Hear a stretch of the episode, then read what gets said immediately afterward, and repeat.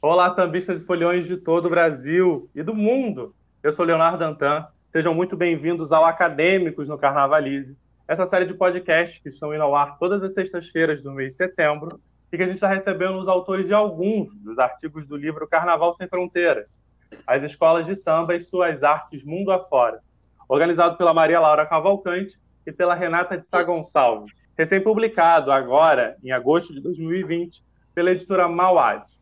Esses pesquisadores, eles são convidados para conversar um pouco com a gente sobre seus trabalhos e a gente recebe convidados muito especiais. Hoje a nossa sala de bate-papo está um pouco cheia aqui, a gente gravando virtualmente mais uma vez, então a gente pede desculpas se ouvir algum ruído, alguma interferência no áudio, que é algo que pode acontecer. A gente está fazendo uma ponte área internacional hoje. A gente vai conversar sobre as baterias e os grupos de ritmistas que existem nos Estados Unidos, mais precisamente em Nova York. E para falar sobre o assunto, a gente recebe aqui o professor Felipe Barros, da IFRJ, doutor em antropologia pelo IFIX da UFRJ. Tudo bem, Felipe? Tudo beleza, estamos aí. Maravilha. E o nosso convidado internacional é o professor Dana Monteiro, da Frederick Douglass Academy, e fundador do grupo Harlem Samba. Tudo bem, Dana? Tudo bem, obrigado. O Dana é autor do artigo Harlem Samba, Senso de Comunidade e Participação dos Tambores, e o Felipe do artigo Ritmos e Ritmistas em Trânsito, a percussão do samba em Nova York. E para completar o nosso time aqui de debatedores, os dois mestres de bateria do Salgueiro, Gustavo e Guilherme Oliveira, que comandam a Furiosa. Tudo bem? Fala, Leonardo, tudo bem? É, queria agradecer o convite aí. Vamos que vamos, vamos conversar sobre. Queria agradecer também, Leonardo, obrigado pelo convite aí. Vamos trocar essa ideia. Quem vai entrar também ao longo do nosso papo é o nosso Eric Quirino, ritmistas e expert aqui em bateria do Carnavalize, que comandou a série Batuques lá no nosso site. Você pode conferir a série Batuques, que o Eric e o João Vitor Silveira fizeram um passeio pela identidade de grandes baterias. Está disponível lá no nosso site. Você encontra conteúdo no Carnavalize, tanto em podcast, na sua plataforma uh, digital preferida, quanto conteúdo no YouTube também. Então, se você ainda não conhece o, carna o canal do Carnavalize lá no YouTube, você pode conferir acessando youtube.com barra carnavalize. E antes da gente começar o papo, eu faço meu momento jabá também, a gente tem a nossa campanha no Padrim. Então, se você quiser ajudar o Carnavalize a seguir produzindo com qualidade, você encontra pacotes de apadrinhamento para o nosso projeto a partir de R$ reais e você concorre a brindes, bolsas, camisas, conteúdo exclusivo que a gente produz sobre a história das escolas de samba.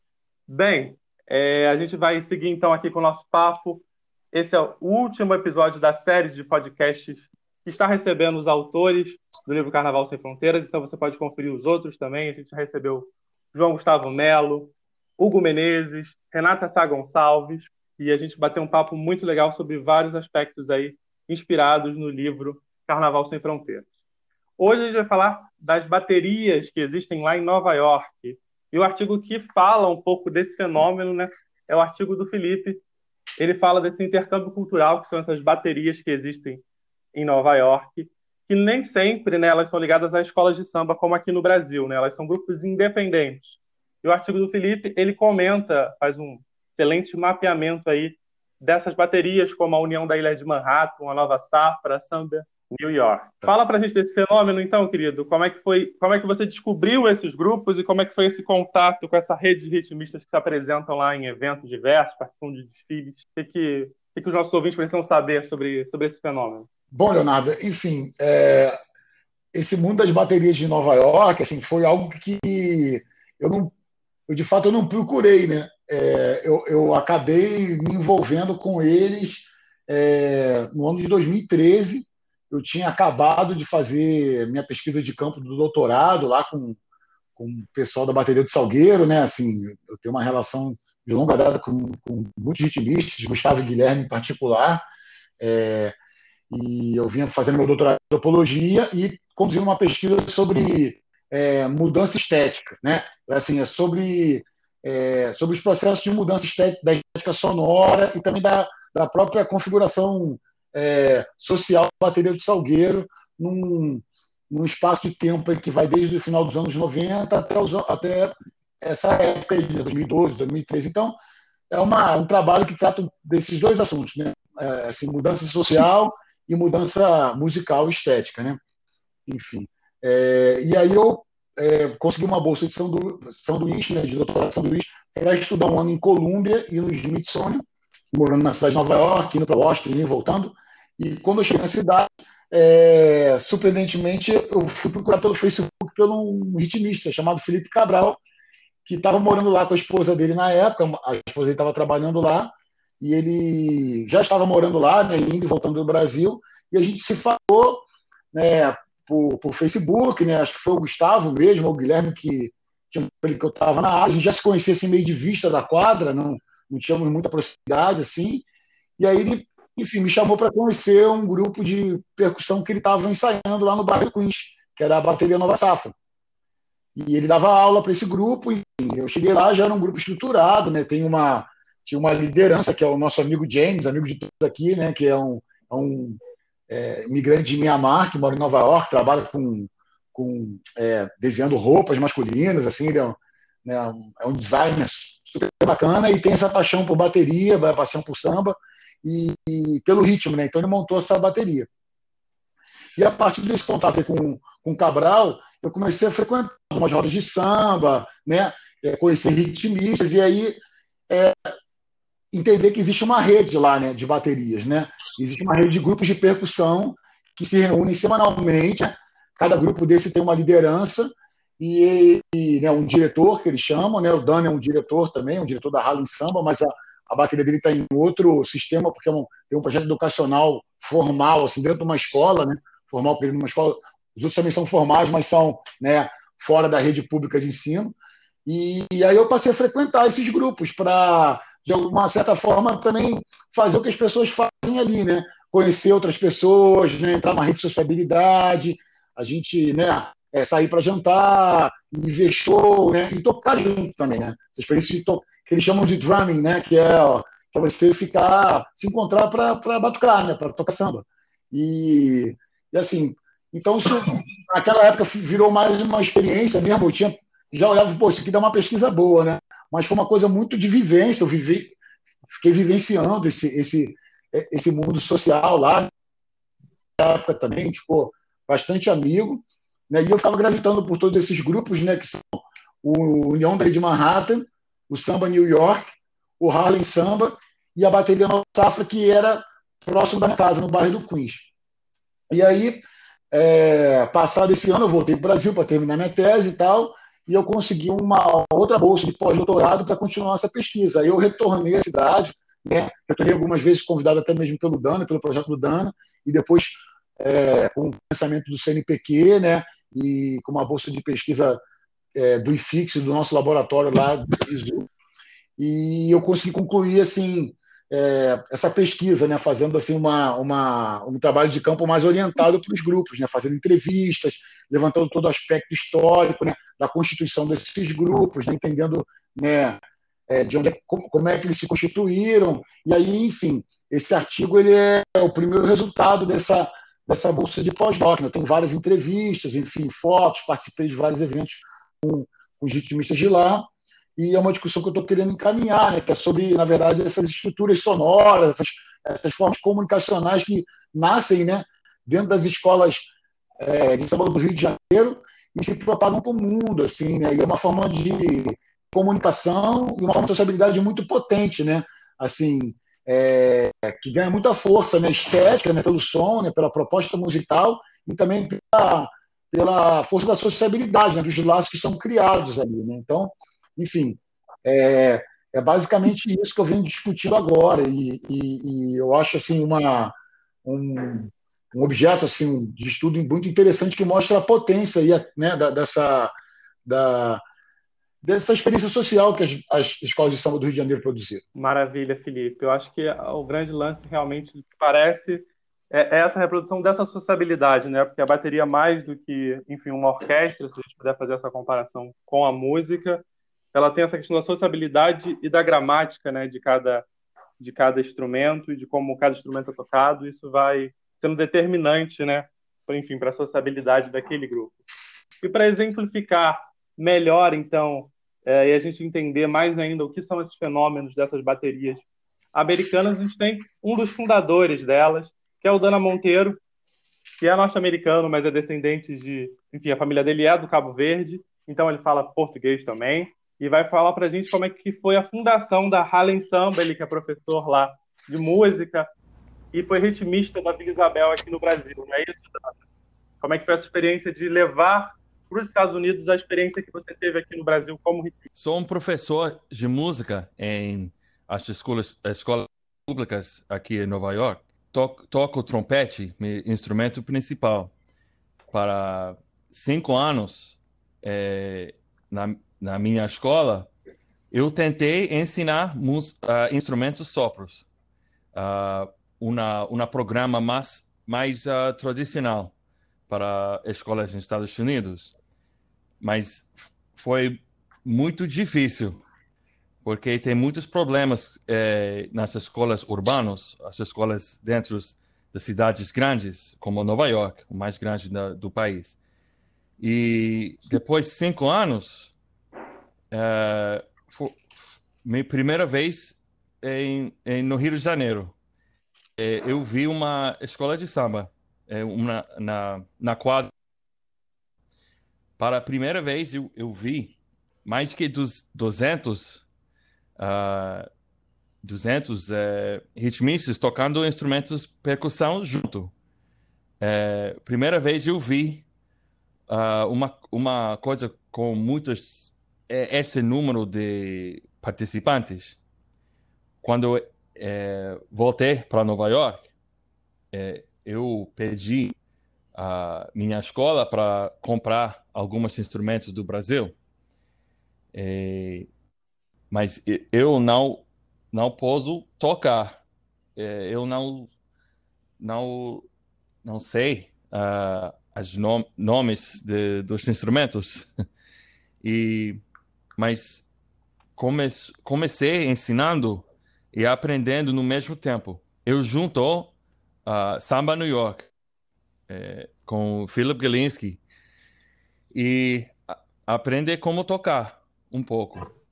E depois eu eu eu eu faz, eu fiz, eu, eu faz uh, três vezes no Brasil para aprender como tocar e uh, minha tese, dissertation, é, eu estu, estudei em Santa com, com a gente do São Clemente e muitas vezes com eles e é, aprendendo como tocar, mas é mais importante como ensinar, é, como como falar, é, é, como falar com a gente que o, o uma maneira autêntico para ensinar essa música, porque é, é, muito diferente que música mais tradicional dos Estados Unidos.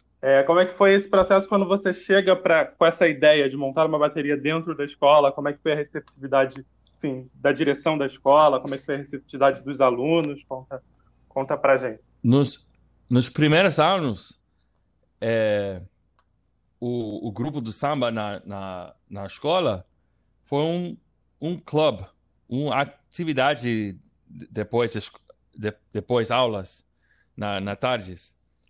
E, mas quando... O problema aqui está, te, tenho 50 alunos em cada, em cada grupo, em cada aula. Cada semana tenho mais que 300 alunos. É impossível para ensinar flauta, trombone com 50 alunos no, na, na, no palco comigo. É impossível. Samba, na bateria, tem mais que 200 é, ritmistas. É uma música perfeita para, para nosso uh, ambiente, nosso, nossa situação aqui.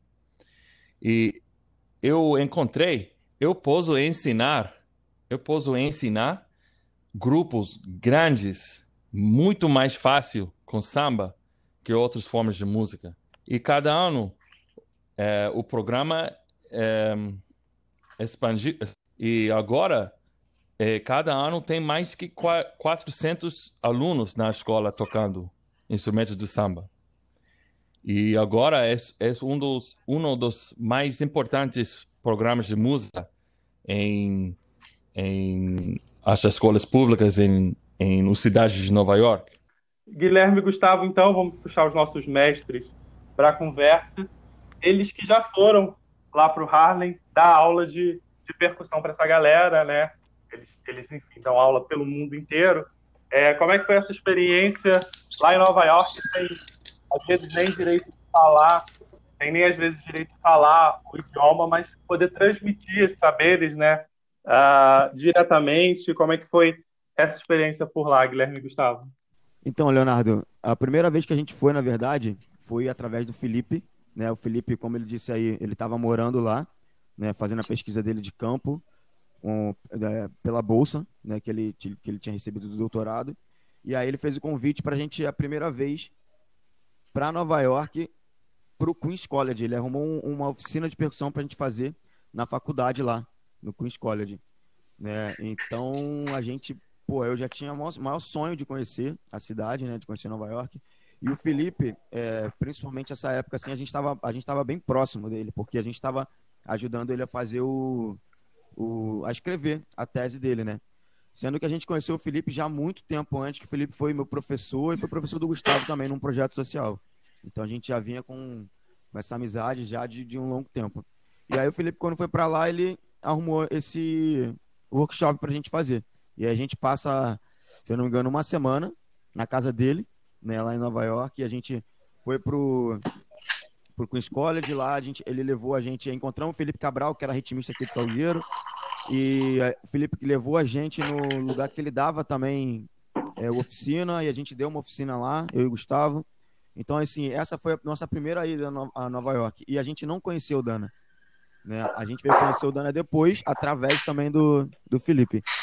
Né? Então, quando a gente chega a primeira vez, né, a convite do Dana, eu já tinha ouvido falar né, no Harlem Samba, daqui de amigos que já tinham passado por lá, o Gabriel e o Bernardo, né, que tem um projeto que a gente toca junto também, que é o Pandeira Repique Duo, e eles já tinham falado que o Harlem, principalmente, é, uma, é um bairro que bairro de negros, né? Então, aí quando ele falou, e essas foram, o Gabriel meio que falou isso, falou, cara, a galera lá, os moleques, assim, tudo muito parecido com, com da, com as escolas de samba, né, todo mundo do, do, do gueto lá, assim, do, do Harlem, do Bronx, né? E aqui as escolas a gente sabe que tem uma ligação com, a, com, com as comunidades.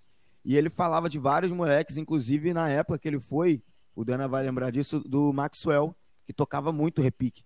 Né, e toca até hoje, e já saiu do, do, do, programa, já saiu da escola, mas continua frequentando ainda o Harlem Samba. E ele tinha ouvido, e a gente, eu tinha ouvido falar daí. Né? E aí, quando a gente vai para lá, eu liguei uma coisa a outra. E quando a gente chega no colégio e vê a galera tocando, ou seja, foi exatamente o que ele falou, sabe? A galera, assim, cara, muito empenhada, né? O, o Dana, com a questão das oficinas lá de percussão, sabe? Corretíssimo na, na, na, nos ensinamentos. A gente chega lá com a galera tocando de verdade, entendeu? Não era aquela coisa de, ah, pô, tem uma pessoa aqui de fora, tem um gringo ensinando a tocar samba. Não a galera tava tocando de verdade. Né? Então, assim, é... e aí juntou tudo, né, cara? A gente ficou apaixonado pela cidade, ficou apaixonado pelo, pelo Harlem Samba. Né? O Dana virou pô, um amigão nosso. Né? A gente constantemente a gente se fala, a gente tem um grupo aqui, eu, Gustavo, Felipe e ele. Né? A gente já foi, se eu não me engano, quatro vezes, né? Acho que o Gustavo pode confirmar aí. Sou ruim de com data. Né? E desde então a gente estava marcado para ir esse ano também, infelizmente a pandemia não deixou, né? E ano passado a gente a gente fez um evento junto com ele lá, né? A gente deu apoio a, a esse evento, eu e o Gustavo, e a gente juntou lá mais de 90 ritmistas que passaram pelo Harlem Samba, né, pelo colégio, e, cara, foi incrível. Vou até deixar o Gustavo falar mais detalhes aí, né? E eu vou, para eu poder fechar aqui, para eu passar para ele, vou citar aí o ano de 2000 e o ano de 2018, fora o Frederick Douglass. E assim, foi um ano incrível, porque foi exatamente isso. Assim, eu não falo inglês, né? Eu consigo entender algumas coisas, né? Mas as aulas, inclusive no Harlem Samba, a gente o Dana estava sempre com a gente ali. Então, uma coisa ou outra que a gente precisava de usar, né, de palavra, o Dana sempre dava essa assistência pra gente. Mas ele sempre deixou a gente muito à vontade, solto. Tipo assim, ó, vai que, que vai dar certo. E sempre deu, né? E aí, é, a gente, com essa experiência das aulas do Harlem Samba, né, com as palavras que a gente usa, é, que são normais assim para a gente dar aula, a gente usou nessas outras aulas, porque aí o Dana não ia com a gente, pelo fato dele estar tá dando aula no colégio. Então a gente meio que rodou, né, é, Brooklyn, Bronx, vamos para vários outros colégios assim, e a galera não falava português, né, e assim a gente teve que se virar realmente, cara, foi uma experiência incrível assim, que eu vou guardar assim pro, pro resto da vida. Gustavo, contigo aí. Ah, beleza. É, então, é... eu vou voltar um pouquinho lá atrás, né? é, como o Guilherme contou a história. Eu vou mostrar lá em 2014, quando eu, quando eu conheci o Dana, né, que foi num congresso do Felipe aqui, que o Dana veio, e a gente saiu para depois, né, do congresso, em 2014, isso mesmo. É, foi, não, foi 2014, é. É, e nós saímos para trocar uma ideia tal, e, e ele foi, e começou a explicar sobre o Harlem Samba. E nisso, como o Guilherme falou, já, a gente já conhecia, né, já escutamos falar sobre eh, o Gabriel e o, e o Bernardo falaram na época. Né? A gente escutou falar quando a gente foi a primeira vez com o Felipe, em 2013.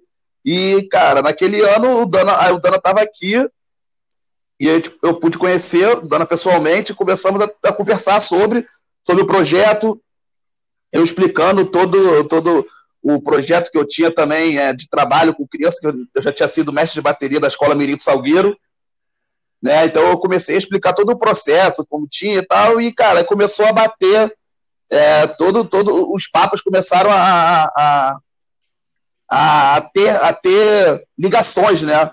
E acabou que no ano seguinte o Dana chamou a gente para trabalhar com ele, né, é, lá no Harlem Samba, e a gente pôde chegar lá em 2015, o primeiro ano, né, como o Guilherme falou, foram quatro vezes mesmo, a gente estaria indo para quinta é, esse ano, mas a pandemia não deixou, e, cara, como o Guilherme citou o ano também aí, pô, você tá um ano de 2016, que, que foi bem legal também, cara, que a gente estava lá e calhou de, começou, de começar a, a, tipo, é, as coisas começaram a, dar, a, dar, a chegar, é, pô, de, de, a, gente tá, a gente tá lá, né? Pra estar tá junto com o Dana, pô, teve gravação da Globo, da Globo Internacional lá sobre os 100 anos do samba, ele estava lá, pô, gravamos um CD do Harlem Samba lá, né? Então for, for, são, são experiências bem incríveis que a gente tem com o Harlem Samba já lá junto com o Dana, que como o Guilherme falou, virou um amigo particular, é um, pô, formou uma família bem legal, assim, sabe? A gente a gente se fala bastante, né, em várias situações. Dana vem sempre, sempre, ao, sempre ao Rio e a gente é, trocar informações. A gente tá, tá eu estou sempre disposto a ajudar também qualquer coisa ao Harlem Samba é, é, em questão de, de, de, mesmo estando longe, né, ajudar, ajudar online, né, e é um, é um trabalho incrível assim que, que a gente, pô, eu faço, a gente tem o maior orgulho de dizer que a gente está junto, que a gente que te, que te, que te trabalha junto, sabe? É, inclusive, como, como o Guilherme falou desse lance do, do evento ano passado, cara, foi, foi sensacional. E essa parada, galera, o, a, a cultura, né, a, a, mesmo sendo diferente, elas têm essas, essas ligações, né? Que o samba que vem do, é, é do povo, a cultura do povo, vem da comunidade, e lá, como, como a, gente, a gente falou, né? A galera que é tá do gueto ali, né? A galera do Bronx, é, muitos, muitos, muitos imigrantes africanos, né, cara? Acaba que essa parada se liga. A gente chega no colégio, dá uma satisfação também enorme de ver é, a galera feliz em estar tá ali tocando, gostando do samba. Muitos, é, a gente tem redes sociais hoje em dia que já foram alunos da escola e continuam seguindo o samba, sabe? Continuam tocando nos grupos, sabe? É, é, uma, é uma, é uma satisfação muito grande, assim, fora o contato, né? Que a gente criou com a galera. é, é, bem legal, assim, cara. O projeto, o projeto do, do, do, do Samba é incrível, assim. Dando, então, é, a gente já falou, acho que isso apareceu na fala do Gustavo e do Guilherme, aparece no seu artigo também. É, a importância do Haller ser um bairro negro, né, de maioria negra, de maioria imigrante também. E você leva esse elemento do samba é, e aí consegue reunir 300, 400 pessoas é, numa aula de música, assim. Qual foi a importância de ter essa matriz que também é afro-brasileira, né, que também é africana, e como eles recebem isso, se seus alunos conhecem o samba, conhecem o carnaval no geral, se interessam apenas pelo ritmo, como é que foi essa recepção exatamente por parte dessa galera que toca lá? A maioria do nos, é, nossos estudantes aqui, alunos aqui na escola, estão negros. E muitos deles e outros de outros países, Ghana, Nigéria e Senegal. E, e tem, tem outros do, uh, ilhas uh, na, no Mar Caribe, Jamaica, uh, República Dominicana. E por, por isso, não tem uma conexão aqui com a música tradicional em escolas públicas nos Estados Unidos. É, não é importa, importante aqui para tocar jazz ou, ou música clássica, é, formas de música mais normal uh, em Estados Unidos, em, em, escolas dos Estados Unidos. É, estamos tocando uma música afro-brasileira e, e me, meus alunos não têm conexão com o Brasil. É, o Brasil é, é uma uma outro mundo para eles. Eles nunca pensar sobre Brasil, o, sobre a música lá. É, é uma, uma experiência para eles. É, é uma experiência para eles. Eles não querem ouvir, uh, ouvir gravações do Brasil eles não querem ouvir gravações de, de eles mesmo. É, quando estamos aqui, quando estamos fazendo gravações com Gustavo Guilherme, é, com outra gente, eles nunca querem ouvir.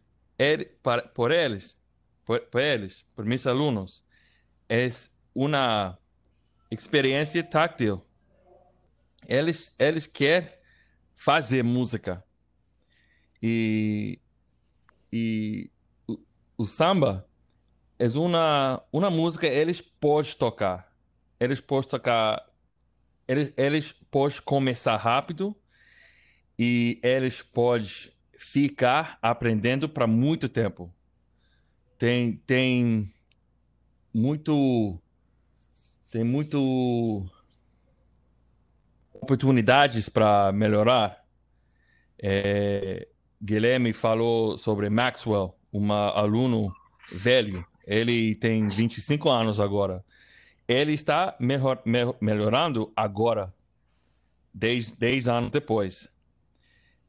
Para nossos alunos, se eles tocar instrumentos normal, trompete, flauta, os outros, acho que eles vai parar para depois da escola não vai tocar mais. Mas com samba, eles podem tocar o vida inteiro. E posso falar uma coisa mais sobre outro sujeito? Claro, claro. Rápido, ok. Uh, quero falar sobre a importância de Gustavo Guilherme aqui comigo. Cinco anos, uh, cinco anos atrás, eu convidei Guilherme e Gustavo para trabalhar aqui comigo, porque é, import, é importante para ter uh, um, um conexão autêntico. É, em Nova York, gente, gente, músicos do Brasil e outros países, é sempre aqui. Sempre tem gente que visitar a cidade, é, é chamar, o, o passa uma mensagem é, para mim, é que é visitar é, é muito bom para aceitar gente para entrar na escola para um dia.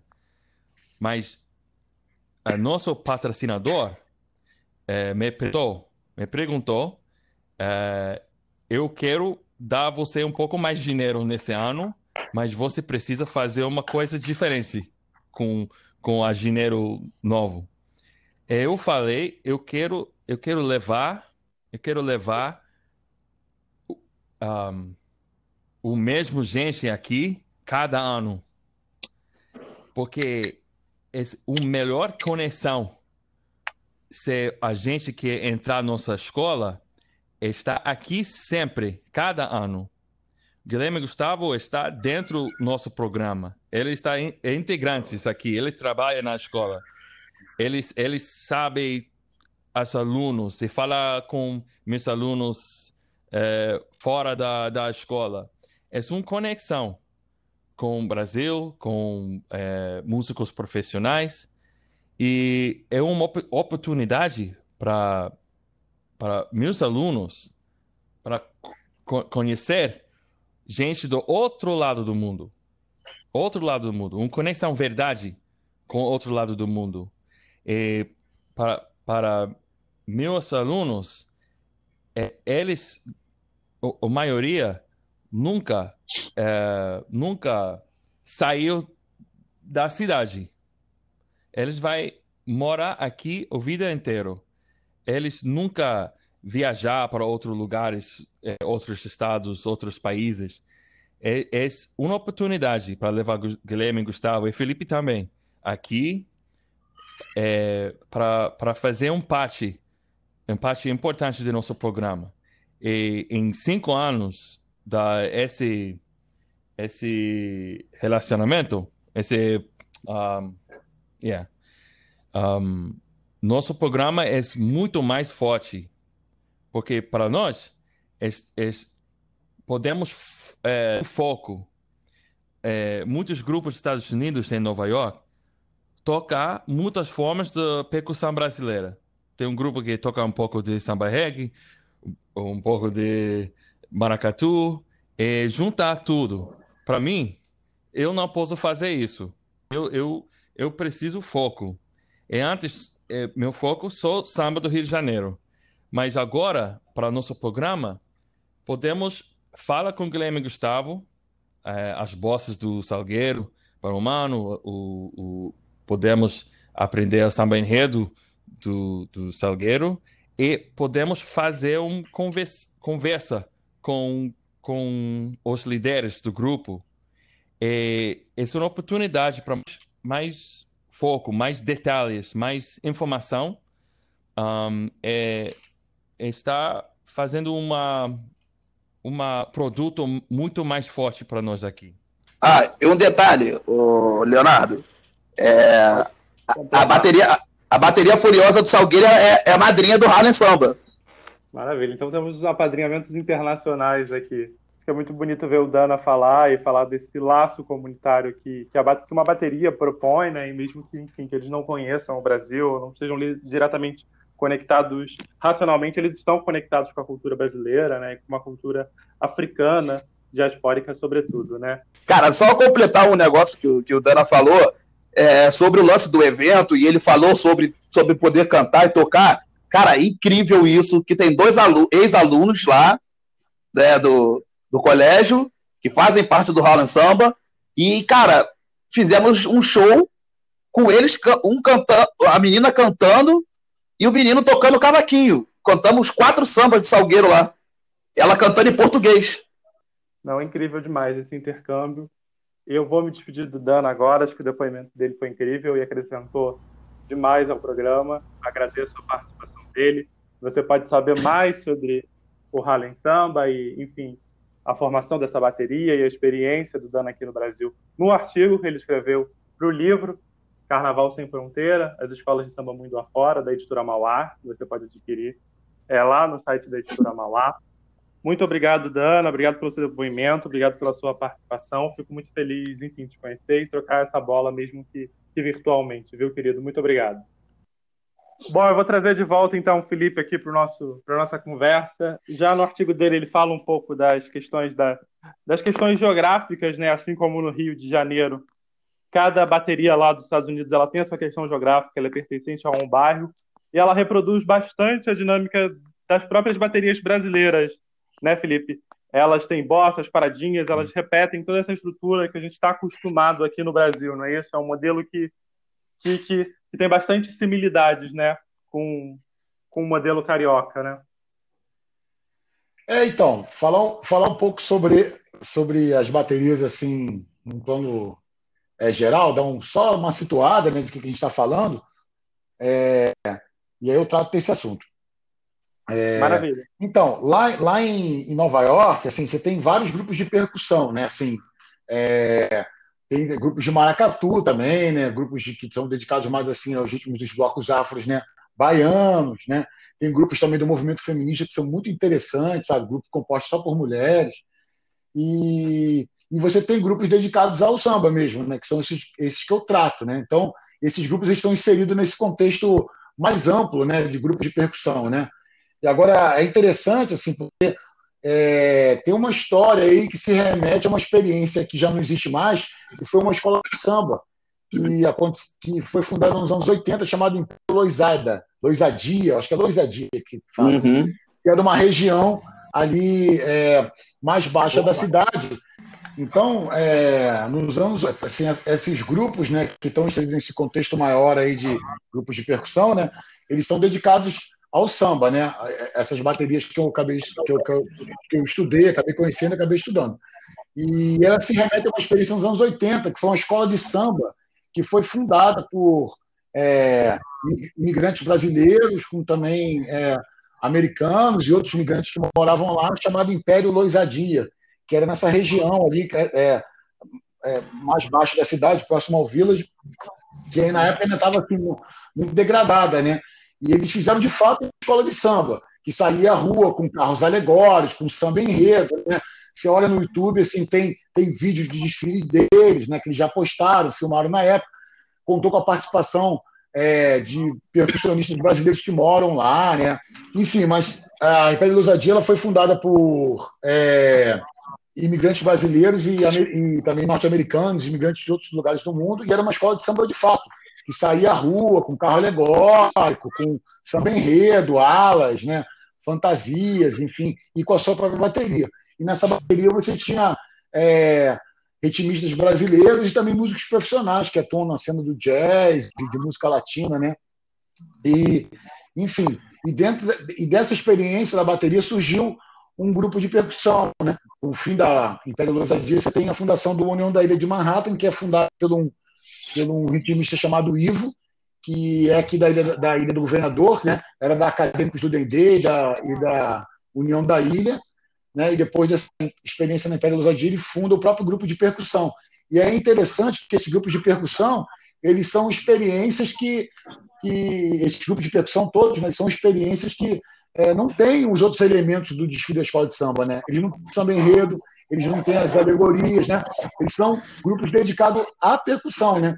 Então, o funda esse grupo e a partir deles, da partir dele, outros ritmistas vão fundar os seus próprios grupos, né? Como o Samba New York, ou Bateria Nova Safra, né? Eles vão meio que, de alguma maneira, derivando dessa experiência né?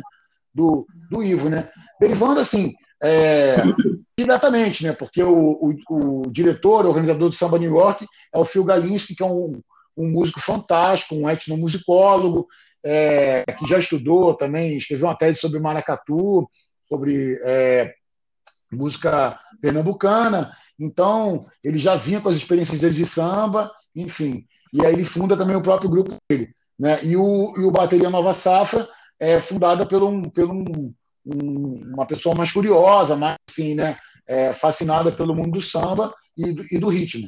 Então, todos esses grupos têm uma, um sistema em comum que eles se encontram é, semanalmente, né, em estúdios ou em parques, né, é, para ensaiar os seus ritmos, né, assim, ensaiar suas levadas próprias. Nesse caso aí, Leonardo, realmente é muito próximo da experiência brasileira, porque eles buscam se diferenciar. Então, eles têm toques de caixa próximo, né, cada um tem seu repertório de paradinhas, né, é, e eu acho que vai um pouco mais além aí também na própria é, experiência criativa, né? onde eles buscam criar os seus próprios ritmos, as suas próprias, é, suas próprias bossas. Né? Aí, assim, no caso do Samba New York, eles é, pegam ritmos da Mountain, né? ritmo de funk, soul, e tentam criar é, é, bossas próprias, ou seja, é, não é diretamente né, uma cópia do, da, da experiência brasileira, mas é pega emprestado o processo criativo das baterias de hoje em dia, né? Que é essa coisa que você sai do samba, né? A bossa você consegue né, trazer aí, né, você vê, né, kuduro, é, baião, hip hop, funk, tudo pode ser incorporado aí pela, por a criatividade das baterias na paradinha. E também tem essa divisão geográfica, né? Onde cada, cada região da cidade tem seu grupo, assim, é, não chegam a ser necessariamente bairros, né?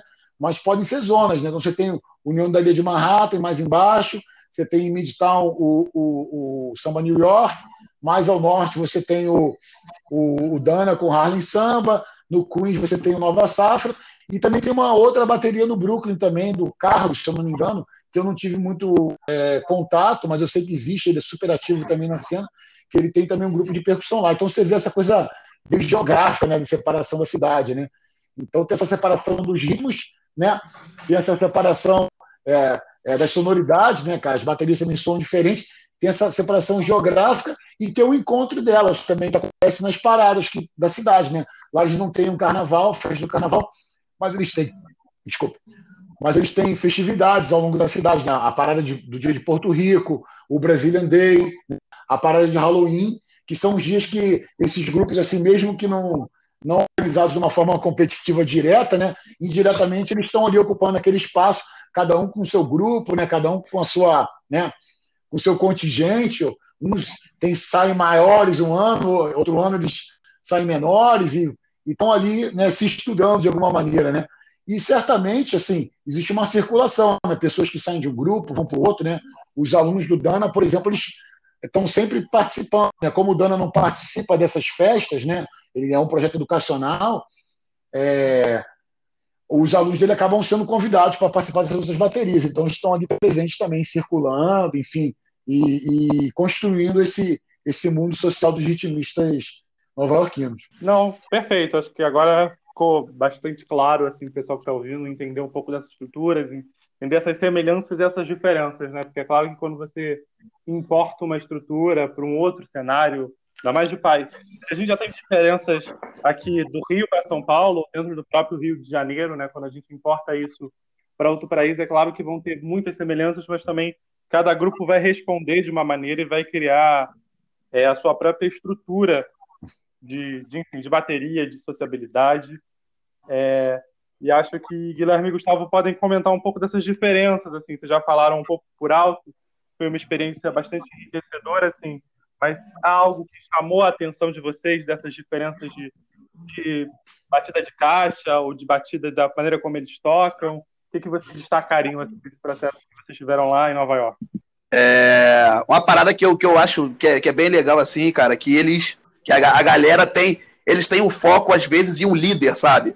Por exemplo, o Dana, o Dana tem essa proximidade com a gente, a gente tem essas, é, esse trabalho junto com ele, então, ele, como ele falou, ele foca bastante em, em, em fazer esse diferencial com, com, o Salgueiro, de cantar o samba do Salgueiro, de fazer, é, de, de, fazer as paradinhas do Salgueiro, né?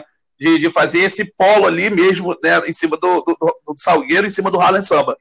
E, cara, aí eu, eu, pude perceber também que, por exemplo, o Phil Galinski, que é o, que é o líder do, do, do Samba New York, ele, ele também estudou, ele fez a, a tese de doutorado dele aqui no Brasil, mas há muitos anos atrás. E quando ele, ele fez a tese dele aqui, ele, ele estudou com, com, Jonas, né?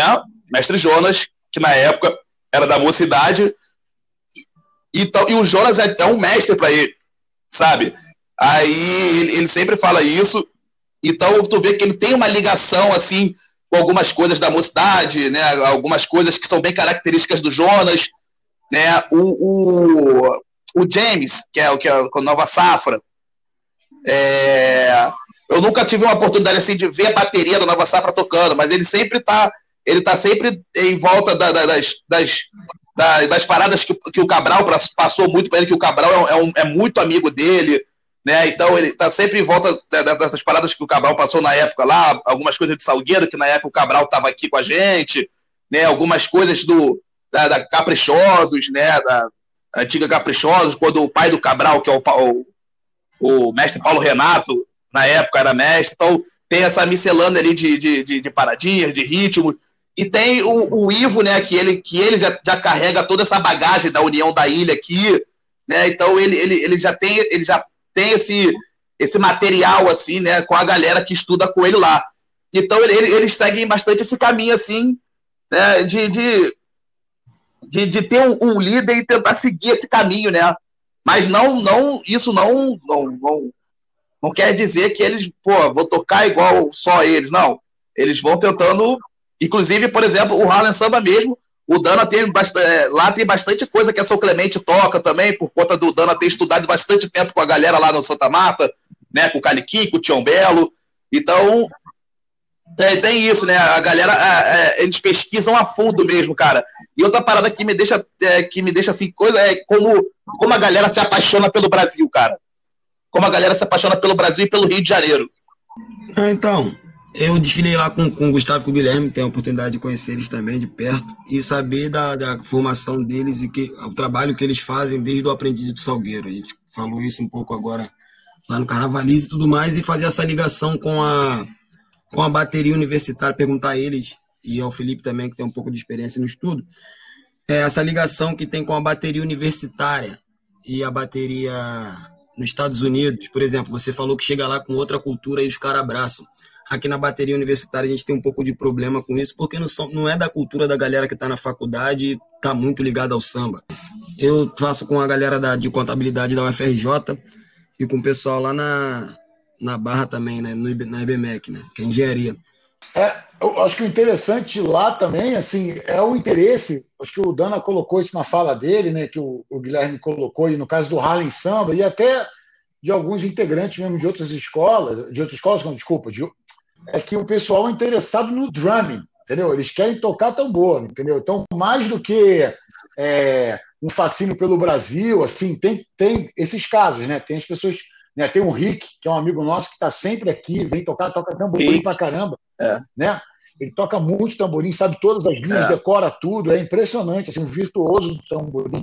E tem o pessoal ele, que está interessado só no, no, encontro social e tocar, tocar pra caramba, sabe? Então, eles não estão muito ligados nas coisas da cultura latina, do Brasil, né? A coisa deles é se juntar para tocar, para tocar, para bater tambor, para bater, né?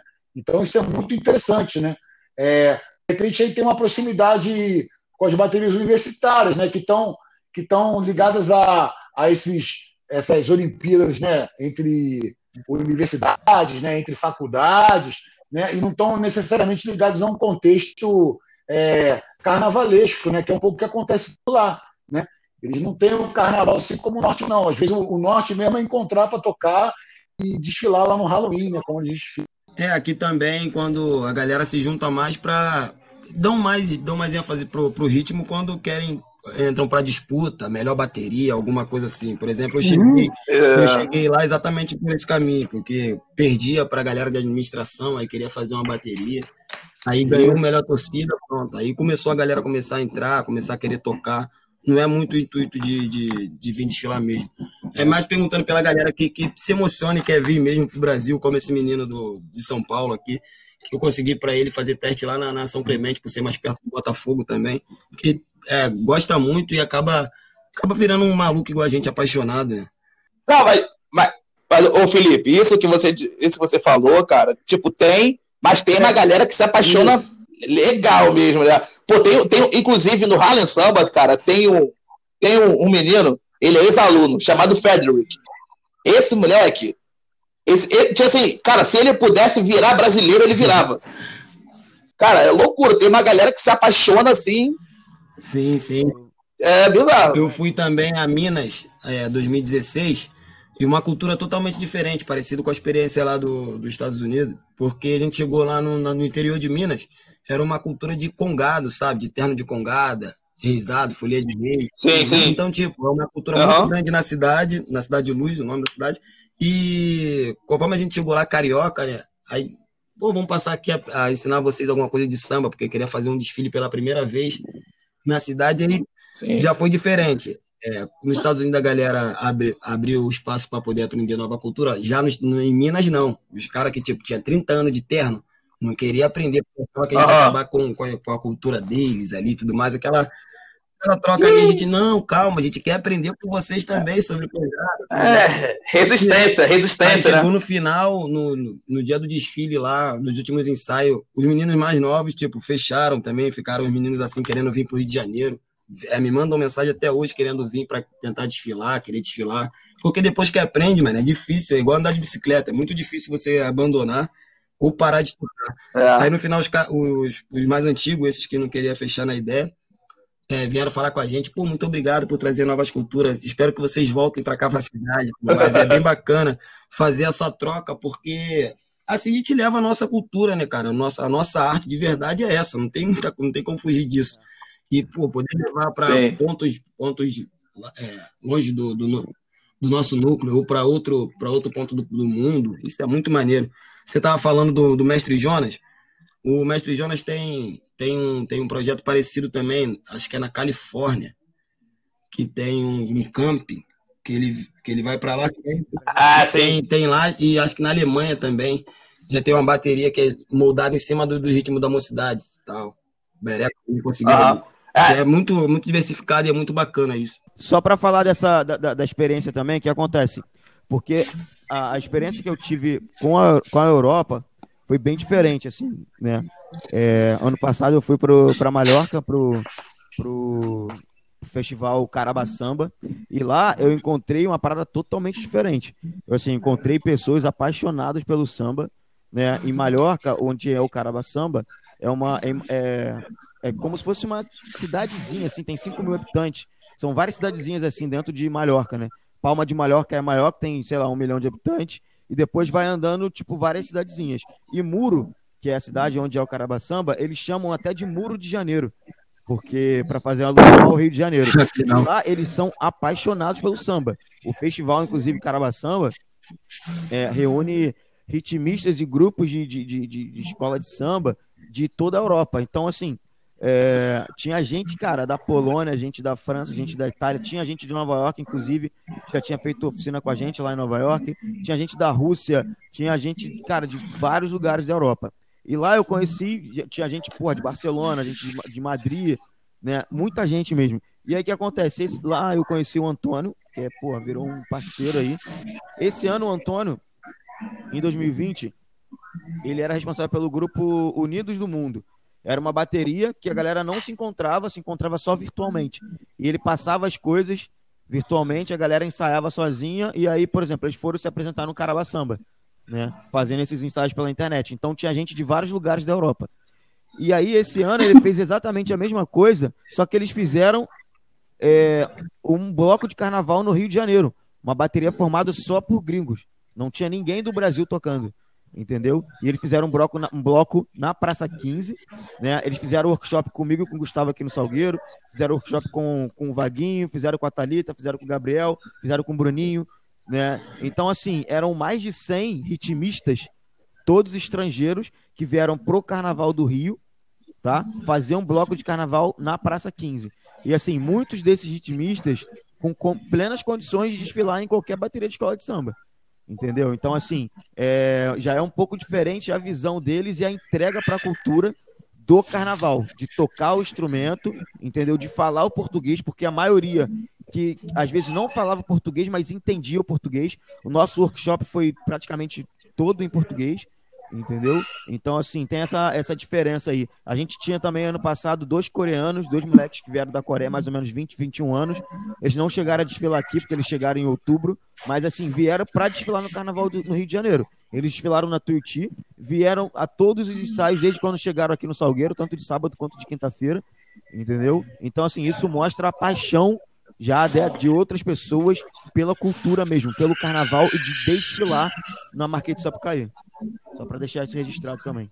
Eu queria perguntar, o Felipe também, acho que o Felipe pode falar também pelo estudo que ele fez, é, como é a, a, a, repercussão fora do país, porque, por exemplo, mestre de bateria, ele é muito mais reconhecido, como você disse, em Caraba Samba, lá no, no projeto do Caraba Samba, que eu já ouvi falar, já vi vídeo das meninas pedindo pro Marquinho, Marquinho vem ensinar a gente chocalho, umas 40 garotas assim, fazendo vídeo, é, convidando o Marquinho para ir na Espanha, é, pessoas é, vendo workshop fora do país, vocês mesmo, ou outros mestres, é, com tipo campo lotado, mais de 100, 200 pessoas. Como é essa, é, essa repercussão fora do país, bem maior do que aqui, né? O reconhecimento que vocês têm, questão de dar o e tudo fora do, do país. Que aconteça isso quando vocês vão para os Estados Unidos. O Felipe, eu acho que pode falar um pouco, por ele ter estudado tudo mais, o conhecimento do mestre fora do, do, do, do Brasil. Legal, obrigado pela pergunta, Eric. Assim, é, é interessante, né? Porque o que eu estava falando para você naquela hora, de repente, até fiquei preocupado de ter me colocado mal, assim, que tem pessoas que não estão é, muito preocupadas com o carnaval em si, né? Outros que estão muito, estão muito conectados com as escolas de samba, com as cores, com os enredos que estão saindo, realmente são. Então, é, tem, tem, vamos dizer assim, né? É, é, diferentes modalidades né, de relação com o Brasil. Mas é, todos têm uma relação muito forte com a percussão, né? E com as baterias. Acho que é um pouco isso que eu queria dizer, assim. É muito potente o que os ritmistas é, cariocas, paulistas, enfim, brasileiros construíram, porque é quase como se tomasse vida própria, entende? Porque se aqui no Rio, no São Paulo, você está inserido no contexto todo do desfile, né? Você tem que, né? Tá tá, né, em função da escola, da pontuação, né, e, da, de favorecendo o, samba e tudo mais, é como se, como se, como não tem escola de samba, a coisa toma uma vida própria mesmo, né? E aí é, é, é, interessante como é que as pessoas conhecem os diretores de tamborim, tudo via internet, Facebook, né? Das escolas, sabem os nomes, sabem os nomes dos mestres, sabem as linhas, né? Então, eu acho que até fica uma dica aí para os nossos amigos ritmistas, que é, é muito importante essa apresentação pública que se faz nas redes sociais, né? Você vê o trabalho da Talita, né? Muita gente conhece a Talita, né? Pelas redes sociais, pelo trabalho que ela faz na, na, na no YouTube e tal. Então, e os mestres é a mesma coisa, né? As pessoas, aquilo que o, que o, que o Gustavo colocou, né? É muito interessante. Né? É, de repente você conhece uma pessoa é, que, né? Teve uma experiência com o mestre aqui do Brasil, né? Aí você traz aquela, né? O caso do Fio que traz essa experiência toda do Jonas, do tamborim, do jeito do Jonas tocar tamborim, né? Que ele é um excelente tamborinista. É, é, e isso vai é, ressoando ali, né? No, no, naquele grupo e as pessoas passam a tocar igual, passam a se referir a ele. Então, por exemplo, tem um caso de um colega nosso, o Rick, né? Que foi até uma coisa que a gente ajudou a, a, a acontecer, né? Eu digo a gente, eu, Guilherme, Gustavo, né? falando no plural por causa disso, que ele tinha um sonho de ter aula com o Jonas, né? Porque o, a pessoa que ensinou ele a tocar, ensinou ele a tocar, desculpa, a pessoa que ensinou ele a tocar tamborim é, aprendeu com o Jonas, então ele queria vir no Brasil e ter aula com o Jonas, né? E aí o pessoal da Maracatu Brasil conseguiu articular esse encontro, tal, teve mais aulas lá. Então é muito forte, sabe, essa, essa é, imagem, né? E esse esse valor que é dado aos mestres, sabe? É muito legal saber que isso acontece, né? porque é uma valorização do, do né, de um artista e sambista né, que é, é, importante na vida da nossa cidade, na vida cultural da nossa cidade. Né? É legal ver esse tipo de reconhecimento. Né? E, de repente, eles são mais é, reconhecidos lá fora do que aqui. Né? Aqui, fora do carnaval, o cara passa por, né, como, um, como mais um, né? mas lá fora ele realmente tem essa notoriedade. Né? Só pensando um pouco junto com o Felipe, é, é acho que a gente está falando dessa questão da, da formação dessas baterias, né, que não estão dentro de uma dinâmica de uma escola de samba, e pensar esses cenários que são diferentes, mas parecidos, né? Eu acho que dentro de uma escola de samba, o cenário mais autônomo possível é o cenário de uma bateria, né? Não à toa toda bateria tem o seu nome, né? Uhum. Que destaca exatamente que é um grupo uh, não a parte, né? Claro que está inserido nessa lógica do julgamento, nessa lógica da competição, que é fundamental para a sobrevivência das escolas de samba, mas são grupos que, que criam a sua identidade própria, né? Uhum. Eles criam nomes, eles têm brasões, uhum. eles têm até, se a gente for trazer hoje para as redes sociais, a Bateria do Salgueiro ela tem uma rede social só da Furiosa, né? Que, que é uma marca dentro da marca do Salgueiro, né? Uhum. Então, é, a gente pensa essa transposição dessas baterias para fora, né? Faz muito sentido, né? Que isso aconteça fora de uma escola de samba, é, e aí pensar é, nesses diferentes cenários. E aí, Gustavo e Guilherme, como é que é esse processo é, de criação dessa marca da Furiosa que vocês tocam, né? É, tocam no sentido de então levam para frente, é, fazendo essa habilidade aqui, é, de consolidação da Furiosa, né? Mas tanto, claro que o Salgueiro está completamente atrelado a isso, mas vocês consolidam a Furiosa como uma marca em si, né? Como uma marca propriamente de vocês, enfim, do trabalho que vocês fazem, do trabalho dessas oficinas que vocês fazem mundo afora. Cara, então, assim, no meu ver, tá? É, Guilherme e Gustavo, é, a gente está dando segmento a uma coisa que já foi construída lá atrás, tá? Lá atrás que eu digo é, desde a década de 60, de 70, né? Muito tempo, o Louro ficou 36 anos como mestre de bateria e a bateria do Salgueiro sempre foi é, muito conceituada, né? principalmente pela forma de tocar, pelas características que tinha, de afinação de surda. Era uma bateria que, que assim como outras baterias, né, tem a sua, a sua própria característica ali. Né? Então, é, a partir do momento que veio, é, que entra o Marcão, e aí o Marcão fica 14 anos na frente da bateria, e aí tem uma notoriedade muito grande ali quando começa a desenvolver bossas é, em que assim, não, não foi uma coisa é, feita para isso, né? Mas a, a, a, o Salgueiro começa a ter uma notoriedade muito grande em relação à criatividade, é, que inclusive eu, eu não tinha essa, essa noção, assim, no tanto que uma galera fala, porra, as botas vocês são, porra, são iradas e tal, não sei o que, tá, beleza. Depois eu fui percebendo, caraca, realmente, é, a galera curtia isso bastante, né? E aí essa questão de, da criatividade, além do, do, do ritmo, é uma coisa que chamava muita atenção. Começou a valer é, a, começaram os jurados a cobrar isso, a criatividade. E aí, quando a gente traz isso para dentro da bateria, né, a, a, galera que desenvolvia isso não era uma ou duas pessoas, era um grupo que faziam isso, né? Em que estava envolvido eu, Gustavo, o Lolo, quando estava aqui, é, o Vitor, o Titinho, há, tempos atrás. E aí, quando eu e Gustavo a gente assume em 2018, né, a gente dá segmento com isso. E aí a gente tem a rede social do, da, da Bateria Furiosa, muito bem trabalhada pelo Matheus, né, que é o que ajuda a gente, ajuda sim, ele faz 90% da rede social hoje da bateria, é ele que faz. Quem começou com a ideia lá atrás foi eu e Gustavo, logo quando a gente assumiu, a gente queria ter essa rede social, né, e aí foi, cara, foi tudo praticamente orgânico, entendeu? Foi muito orgânico, assim, e aí isso também tem muita força, né, do, do da própria escola, né? Tanto a bateria tem uma força muito grande, assim como a escola, porque o de Salgueiro, é, a maior rede social de escola de samba, se eu não me engano, é a do Salgueiro, com 300 mil seguidores no Instagram. É, então, é uma marca que já é estabelecida, e aí a gente tem noção disso quando essa, esse público retorna isso organicamente, sem a gente ter que usar táticas né, para ter uma rede social é, aquecida. Né? Mas eu vejo que ainda tem um caminho aí, cara, que muita gente ainda não não não percorre, entendeu? Eu vejo que tem muita coisa a se fazer ainda. Eu vejo que você fugir um pouco do carnaval, porque chega um momento que a gente como mestre de bateria, a gente tem que focar 100% na bateria pro carnaval, já que a gente a gente existe para isso. Tem muita coisa que se a gente parar para pensar e for fazer ligações e trouxer para o nosso meio, por exemplo, a gente tem um trabalho excepcional do Dana no Harlem Samba, que é dentro de um colégio. E aqui no Rio de Janeiro a gente não tem samba em colégio nenhum.